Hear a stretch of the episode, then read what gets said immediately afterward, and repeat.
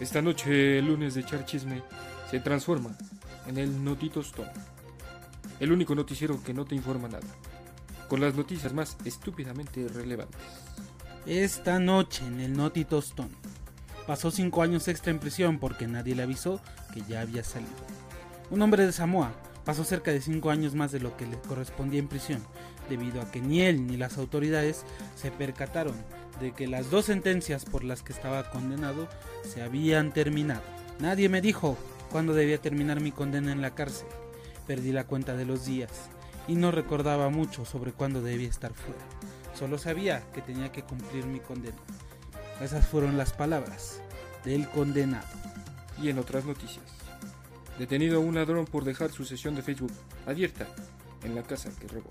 A Nicolas Wig, alias el Brandon, le alcanzó el tiempo para robar un reloj, tarjetas de crédito y dinero en efectivo, hasta para cambiarse de ropa y abrir su Facebook. Pero como vil tepiteño, olvidó cerrar su sesión antes de irse. Cuando el dueño de la casa se dio cuenta y la acompañó con un mensaje, dejaste unas cosas en mi casa anoche, ¿cómo te las puedo devolver?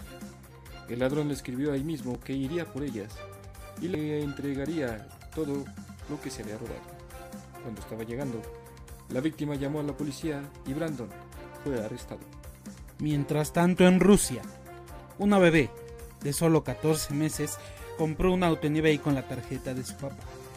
El padre de la pequeña no supo del incidente hasta recibir un mensaje de felicitaciones de la casa electrónica de subastas eBay, donde se venden varios coches antiguos en su correo electrónico. A pesar de que la menor no es consciente de lo que hizo, el padre de Sorella no tiene pensado devolver el automóvil, informa la agencia rt.com. Las declaraciones que la bebé ofreció a este noticiero fueron a Gugutata Chevy. Hasta el momento no se tiene más información, pero seguiremos investigando con el único propósito de llevar la noticia hasta usted. Mientras tanto, dona un riñón a su jefa y la despiden por solicitar una baja médica. Jackie Brucia, alias la culera, jefa de Debbie Stevens, alias la buen pedo, necesitaba un donante de riñón con urgencia y no lograba conseguirlo. La buen pedo se ofreció, pero su órgano no era compatible con el de la culera. Entonces, se lo donaron a otra persona.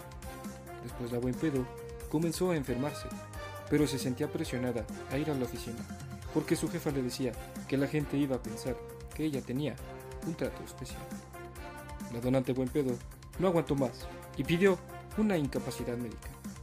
Cuando quiso volver al trabajo, su jefa la había echado.